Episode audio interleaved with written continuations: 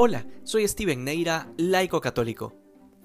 El encuentro de Jesús con Saqueo es siempre conmovedor porque nos permite ver ese rasgo tan humano de Dios, algo que suena contradictorio porque entre lo humano y lo divino hay un abismo.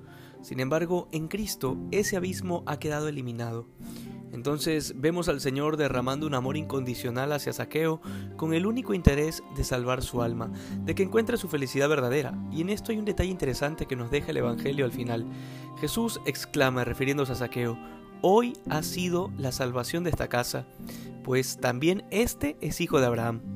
Cabe recordar que Saqueo era publicano, es decir, que su función principal era recaudar impuestos de los judíos para luego entregárselos a Roma, y muy seguramente cobrando un precio mucho más elevado que el justo. Pero el detalle aquí es que Saqueo, aunque no obedecía la ley de Moisés como se supone que corresponde a todo judío, aún así, al ver a Jesús, se despertó en su interior la más profunda religiosidad, y el Señor cumple en Saqueo lo que ya había dicho antes con mucha dureza a los fariseos, que él hasta de las piedras podía sacar hijos de Abraham, porque la ley tenía un carácter netamente pedagógico, es decir, para enseñar, pero no era la ley un fin en sí mismo, sino tan solo un medio. De esto se desprende la enseñanza de Jesús, que nos empuja y nos envía a ser un apostolado fecundo que a través de la caridad y la conversión lleve a muchas personas a formar parte de la nueva alianza que es la Iglesia. Que hoy seamos más santos que ayer. Dios te bendiga.